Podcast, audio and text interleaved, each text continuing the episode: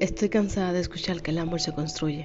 Y no digo que no, pero debe de haber esa base de amor, ese sentir de querer, de cuidar, de velar, de estar, de ser, de amar. Puedo tener un polvo, es cierto, y ser muy bueno, pero llega el momento donde ya no me veo más, donde estoy triste por querer algo más y no quiero quedarme por el que dirán ni tampoco para engañar. Prefiero irme para no lastimar porque me agobia estar donde ya no quiero estar.